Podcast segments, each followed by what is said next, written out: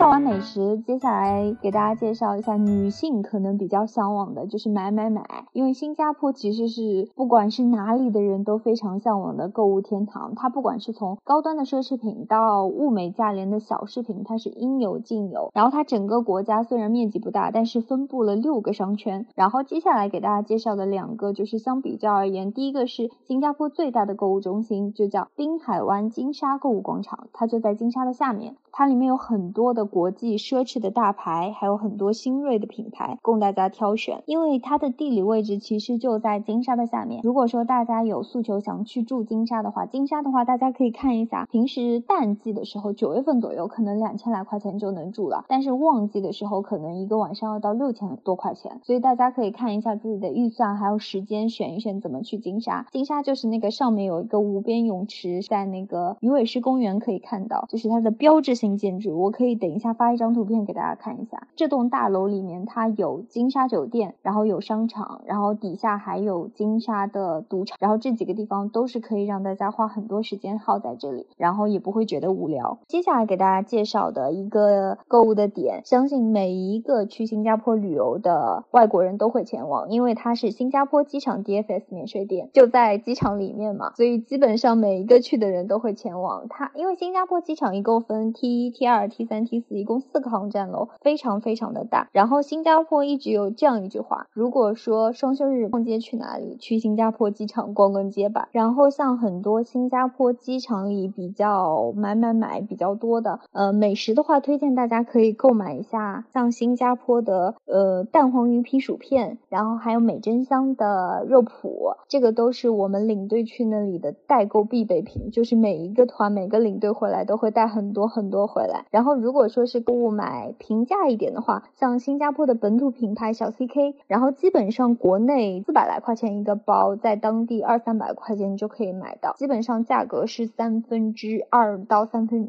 到二分之一这个样子，具体要看你买的品牌度不一样。然后基本上我看时间差不多了，然后新加坡的整个介绍也给大家大体介绍了一下，因为今天其实时间有限，给大家讲的新加坡真的是千百态新加坡。中的几态而已，所以如果说大家有想法的话，欢迎大家后面疫情之后前往新加坡体验一下这个国家。大家后续如果说有哪些新加坡的问题，还可以联系我们的客服，或者说有什么需求想要去到新加坡，不管是跟团还是自由行，也可以从我们的携程找到相对应的产品。